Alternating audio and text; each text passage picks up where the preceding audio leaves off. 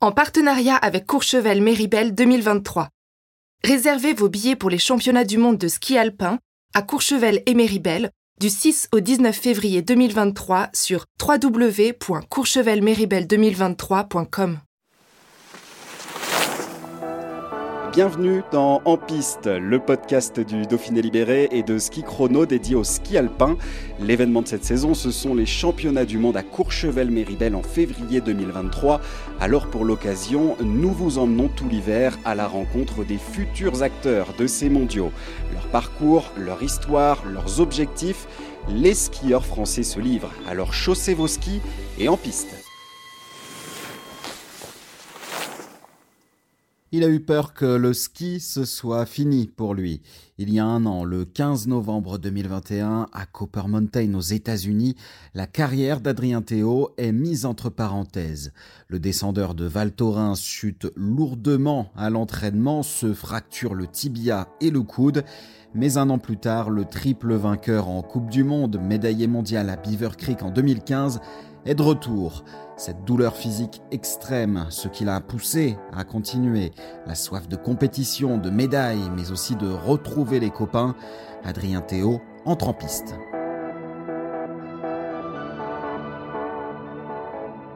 Bonjour Adrien. Bonjour, bonjour à tous. On vous retrouve euh, cette saison avec, euh, avec le sourire un an après cette euh, terrible chute à l'entraînement à, Copper Mountain aux, États-Unis, qui vous avait privé de la saison olympique et donc des JO forcément, une longue convalescence, une longue rééducation. Mais c'était naturel pour vous de revenir après cette chute, de reprendre la compétition? Oui, complètement. en fait, ça a été tellement ça a été un moment euh, assez difficile quand même l'année dernière. Euh, alors difficile physiquement, mais aussi difficile mentalement. Je pense que ça a été le pire. Hein. La douleur physique a été extrême, ça c'est sûr. Euh, comme je l'ai jamais eu avant, auparavant, j'en ai eu des douleurs, mais là c'était fois, fois 10 000, je pense. Mais c'était plus mental, et le mental, ça reste plus longtemps. Et, et je voulais pas arrêter là-dessus. Après, on ne sait pas comment on va revenir, surtout d'une chute comme ça. Euh, c'est des pépins qui sont euh, qui se réparent des fois bien, des fois euh, pas bien du tout. Donc voilà, un croisé, on sait qu'on a de grandes chances de revenir. Là, c'est plus compliqué. J'avais en tête au moment où je me suis où je suis tombé. c'est Stéphane Tissot, par exemple, qui est un ancien slalomeur français, qui a eu du mal à revenir, qui avait énormément de douleurs. Et je me suis dit, bah voilà, bah, ce sera peut-être mon cas aussi. ma, carrière de skieur est terminée. Je trouvais ça horrible. Et je voulais pas m'arrêter là-dessus. Donc voilà, je me suis battu tout au long de leur éducation et, de la préparation physique après pour revenir au mieux. Après, ce que je voulais en tout cas, c'était essayer de revenir pour pas avoir de regrets. J'allais au bout de, au moins, au moins aller au bout de mon processus. Euh, si ça faisait, tant mieux. Euh, pour l'instant ça fait donc voilà c'est super. Mais si ça faisait pas, ben, au moins j'aurais tenté le, coup. Je voulais pas prendre une décision et dire je m'arrête après cette chute. Pour moi en tout cas c'est pas possible. C'est l'envie de skier, c'est l'envie de, tout donner jusqu'au bout qui vous a qui vous a guidé euh, pour revenir? Euh, oui, totalement. En fait, euh, j'avais, euh, c'est une passion déjà. Hein. Le ski pour moi, c'est quelque chose qui, enfin, c'est toute ma vie. comme je, le disais quand je, quand je suis tombé, pour moi, c'est le ski, c'est ma vie tout entière. J'ai fait, alors pas que ça, mais, mais c'est ce qui prend toute la place dans ma vie. donc voilà, c'était naturel de continuer parce que j'aime ça. Et puis je trouvais que j'avais encore des choses à faire. J'étais très compétitif avant de tomber. Euh, à l'entraînement et je me suis dit que je pouvais pas m'arrêter là-dessus. Je trouvais ça tellement euh, horrible de louper les jeux, etc. Et après, ça fait partie du sport, ça fait partie de la vie. Il y a des choses bien plus horribles dans la vie. Mais euh, voilà, j'avais à cœur de, montrer que je pouvais revenir aussi, enfin par, par moi-même hein, déjà. Hein, mais et, et, voilà, puis j'avais envie de reskier, d'avoir encore cette cette euh, petite pression et cette euh, flamme qu'on a au, départ de la course, etc. Donc, euh. Vous aviez déjà dû vous relever d'une grave blessure, je pense notamment en 2020, la rupture des ligaments croisés. quand ça survient à nouveau un an plus tard, c'est pas exactement, c'est pas du tout même les, les, mêmes conditions, les mêmes, les mêmes enjeux, mais quand ça revient, la blessure, la grave blessure, le gros temps d'arrêt un an plus tard, cogité beaucoup dans la tête à ce moment-là? Euh, Sur le coup, oui, parce que euh, alors j'ai cogité par rapport à la blessure que j'avais, parce que j'avais la jambe complètement à l'envers, etc. Donc c'était euh, c'est ça qui a pris le dessus. Après, c'est sûr que quand on quelques semaines après, il y a tout qui revient et puis on voit le chemin qu'on a parcouru. C'est-à-dire, je me suis blessé au genou assez gravement parce qu'il n'y avait pas que le croisé. j'ai mis du temps à revenir. Je fais une saison compliquée parce que j'ai pas eu le temps de m'entraîner avant. J'ai rattaqué sans skier. Et là, ça commençait à aller de nouveau très bien. ça allait très bien comme ça n'avait pas été depuis quelques années, donc j'étais hyper compétitif. Et là, je me reblesse de nouveau, donc forcément et mentalement, c'est très difficile parce que parce qu'on rechute et on tombe au plus bas. Je suis tombé au plus bas, comme j'ai dit tout à l'heure. Je pense que euh, là où je suis jamais allé, en fait, au plus profond. j'ai touché le mur, j'ai touché le fond, euh, et, voilà. Mais c'est ce qui nous fait aussi remonter, et moi, ça me fait du bien. Donc euh, après, on, apprend sur soi-même. C'est des passages qui sont pas obligés, mais en croisé, malheureusement, dans le ski, c'est quasiment un passage obligé. Donc voilà, on, avance là-dedans. J'avais pas le choix. Mais c'est clair que c'est pas simple, et, mais c'est comme ça qu'on se forge aussi. En tout cas, vous êtes de retour avec, avec le sourire. Ça fait, du, ça fait du bien de retrouver les copains, de retrouver les classiques séances d'entraînement, de retrouver la préparation, l'excitation d'avant-compétition, même si ça a été un peu compliqué en début de saison avec les compétitions annulées. Ça fait du bien, en tout cas, de retrouver tout ça. C'est un soulagement. Ah oui, vraiment. Hein. moi, ce qui me manquait, c'était c'est ça aussi, c'est cet esprit de groupe, en fait. Euh, alors, c'est un sport individuel, mais euh, on est un vrai groupe, on s'amuse énormément. Vous vivez ensemble. On vit ensemble, et quand on est cloîtré chez soi à la maison, je pouvais pas bouger, j'étais en fauteuil, donc euh, je pouvais même pas aller voir d'autres copains euh, chez moi. Donc euh, voilà, et puis cette vie de groupe, on vit toute l'année ensemble quasiment. Donc il y a quand même des moments de partage qui sont fabuleux. Et, ça, ça manque. Et puis après, bah, bien sûr, le, les petites tensions d'avant-course, de, de, pré de, pré-saison, etc., comme maintenant, bah, voilà, c'est des choses qu'on a toujours vécues. Et mine de rien, même si c'est de la pression, c'est pas toujours agréable, mais, mais c'est quelque chose qui nous manque, en tout cas moi qui m'a manqué. Ouais.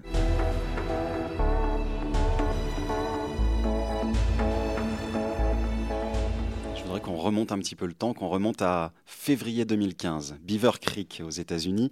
Votre première, votre seule médaille mondiale du bronze en, Super G. Est-ce que c'est le moment le, plus fort de votre carrière d'être euh, monté sur un, sur un podium mondial? Euh, Oui, je pense, oui. Euh, après, je pense que mon premier podium en Coupe du Monde aussi, parce que, ou ma première victoire, parce que c'est des moments, euh, c'est des choses qu'on recherche depuis tout petit, enfin c'est des rêves en tout cas. Euh, mais là, ça concrétise autre chose. Une médaille, c'est encore différent.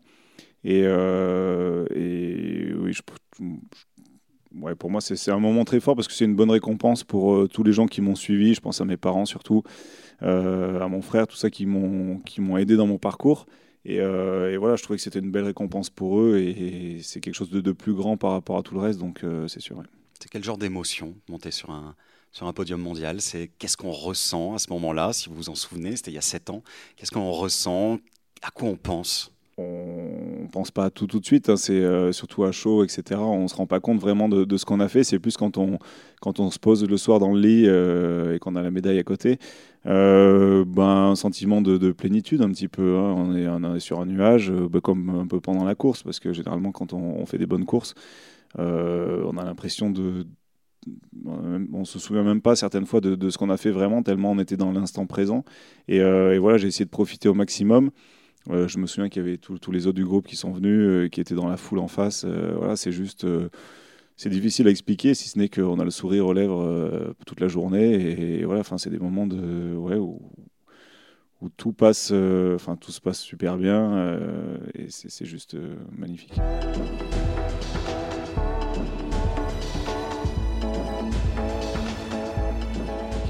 Partie des anciens en équipe de France. Ça vous vexe pas hein Pas du tout. vous avez connu 2009 Val d'Isère. Comment c'était 2009 C'était splendide. Euh, j'ai adoré ces, championnats du monde. Euh, des championnats du monde à la maison, ça fait rêver. Euh, sur une piste mythique, en plus, moi, c'est ça qui me faisait rêver vraiment là, à Val, sur une piste qui n'avait pas été courue depuis les Jeux Olympiques. Qui, pour, moi, c'est une des pistes qui m'a bercé. En fait, ça fait partie des pistes. C'était un mythe. Euh, je me souviens, je me suis passé, je sais pas combien, un bon nombre de fois la, euh, la, cassette des jeux de, d'Albertville. Et, euh, et, pour moi, c'était la descente. Donc voilà, je me, souviens de, certains passes, enfin de tous les passages, de certains coureurs, etc. Et, ça me faisait rêver donc de pouvoir la faire en vrai. je trouvais ça exceptionnel et euh, l'ambiance qu'il y avait, le, fait de pouvoir courir euh, pour des championnats du monde, déjà en vitesse, on court rarement devant notre public, mais là pour des championnats du monde, il y avait euh, toute notre famille, enfin les familles, les amis, et puis des gens de, partout. Donc voilà, il y avait une ambiance extraordinaire, c'était juste magnifique. Vous faites cinquième de cette descente mondiale à, Val d'Isère en, 2009. ça apporte vraiment quelque chose de courir devant, devant son public sur une, une compétition comme celle-ci. Vous le ressentez sur le moment? Oui, je pense parce que en tout cas pour ma part, hein, je pense que c'est un peu comme on, le voit en foot, en rugby, etc. Tous les sports quand ils jouent à la maison, euh, bah, ça marche beaucoup mieux généralement. Et euh, nous, comme je le disais, ça nous arrive rarement, donc je pense que c'est encore, encore plus décuplé. Et euh, ça joue parce que d'un côté, on a envie de faire plaisir aussi aux gens qui sont venus nous voir et qui nous supportent toute l'année. Et ils ont une chance de venir nous voir en vrai et, tout ça, c'est là. Donc, et je pense que ça joue et du coup, c'est ce qui fait qu'on va se donner encore plus en fait. C'est un peu cliché, mais c'est pour ces moments-là qu'on fait du sport de haut niveau. Euh, clairement, oui, euh, cliché, oui et non. Je trouve que c'est ouais, c'est ça, parce qu'on le fait pour nous, forcément, parce qu'on aime ça, c'est une passion depuis tout petit. Mais, euh, mais aussi, on le fait pour donner du plaisir aux gens. Et voilà, il y a des gens qui adorent le ski, qui suivent le ski, ou quel que soit le, sport. Et, et, ça fait rêver, comme moi, je rêve à avoir d'autres sports. Et ben voilà, si on peut donner du rêve aux gens, c'est le top et c'est fait pour ça. Courchevel, Méribel, qu'est-ce que ça vous évoque, ces stations? Euh, les Trois-Vallées, Val Thorens, parce que j'habite à côté.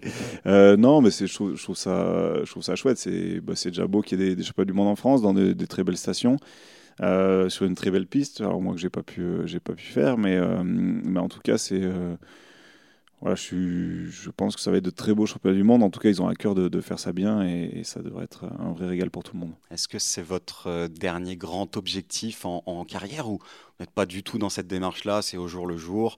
On verra après ce qui se passe, on verra avant ce qui se passe. Ou c'est le gros objectif et après? Alors, euh, du coup, vous voulez me demander si j'arrête après ou pas? Il y a un petit peu de ça aussi. euh, c'est alors c'est un un énorme objectif parce que c'est l'objectif de la saison et puis ça reste des championnats du monde. Donc euh, voilà, j'ai à cœur de faire quelque chose. Par contre, c'est pas euh, l'objectif ultime dans le sens où euh, si je fais quelque chose de bien, je m'arrêterai derrière. dans tous les cas, bien ou pas bien, je continuerai derrière. J'ai pas envie de m'arrêter là-dessus.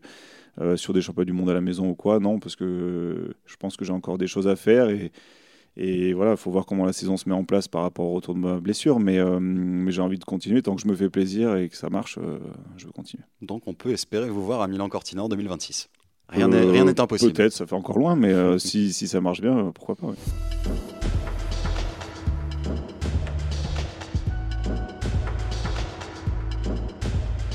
Je voudrais parler d'un autre sujet à présent, puisque vous avez une nouvelle casquette en plus du ski à proprement parler. Vous êtes manager du team Simalp.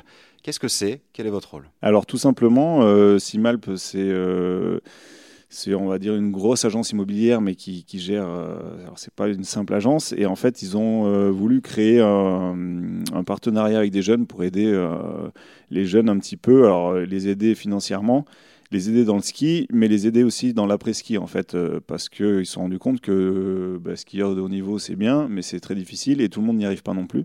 Alors, il y a beaucoup de monde au départ, et puis après, ça s'égrène petit à petit, et puis il y a des, jeunes ou moins jeunes qui se retrouvent avec des choses, euh, enfin, avec euh, rien à côté, parce que quand on fait du ski, bah, on n'a pas pas le temps de faire autre chose à côté. Et, et voilà, ils ont, ils ont voulu aider des jeunes et ils m'ont demandé si ça m'intéressait de devenir en gros manager du team. Euh, ce qui était euh, pour moi une opportunité, euh, une super opportunité parce que je m'entends très bien avec les dirigeants de Simalp, donc on avait déjà bossé ensemble auparavant. Et puis ça s'est fait naturellement, on a les mêmes, les mêmes envies, on a les mêmes priorités, je pense qu'on a la même vision des choses aussi. Et, voilà, du coup, ça avait du sens de, se rejoindre. Et en gros, moi j'apporte un peu ma vision plus technique, on va dire, et voilà, pour représenter le team, ben, eux, ils ont la, la la partie, euh, voilà, c'est leur boîte, mais euh, ils ne sentaient pas de, représenter euh, la partie un peu sportive, etc. Et ils cherchaient quelqu'un, donc ils m'ont demandé.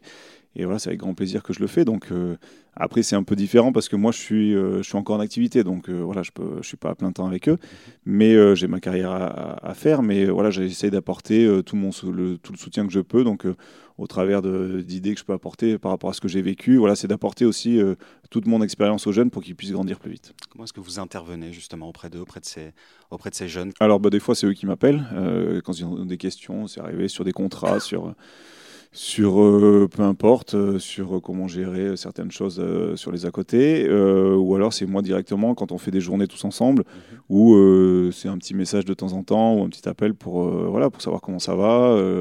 Il y a il y a Diego qui fait sa première Coupe du Monde il n'y a pas longtemps. Donc voilà, c'est juste un petit soutien et puis savoir que je suis là. Et, je pense que j'ai quand même pas mal d'expérience. En plus, j'ai fait quasiment toutes les disciplines. Donc voilà, je peux répondre à peu près à tout. Donc c'est intéressant. C'est un soutien que vous auriez aimé avoir euh, étant quand vous avez débuté? Euh, Oui, alors je l'ai eu, hein, euh, parce que quand je suis rentré dans le groupe, été quand même très très bien accueilli.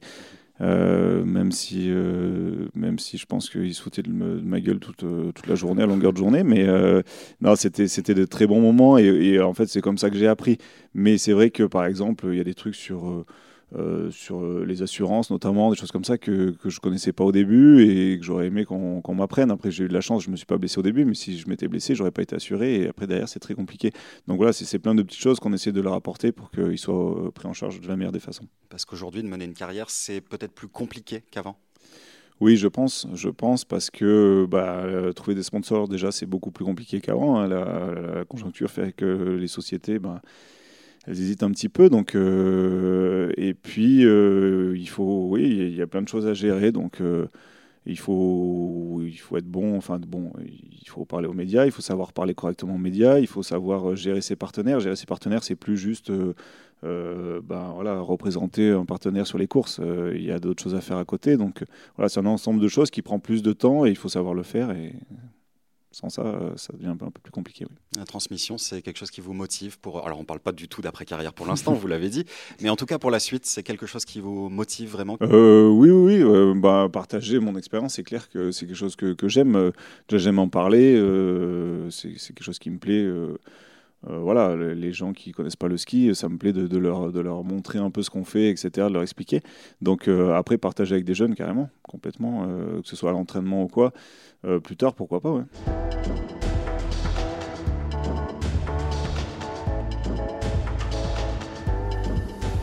Adrien Théo de retour cette saison. Qu'est-ce qu'on peut vous souhaiter pour finir, Adrien le, le must cette saison pour vous, qu'est-ce que ça serait? Euh, bah Alors le must du must, je dirais une médaille au championnat du monde hein, à la maison, parce que le championnat du monde ça fait déjà rêver, mais encore plus à la maison. Donc voilà, après si je peux revenir déjà euh, à un très très bon niveau, euh, ça sera déjà très bien avec des top 10 et pourquoi pas un podium dans la saison, ce serait, ce serait parfait. On croise les doigts pour vous alors. Avec plaisir, merci. Merci beaucoup Adrien. Merci à vous.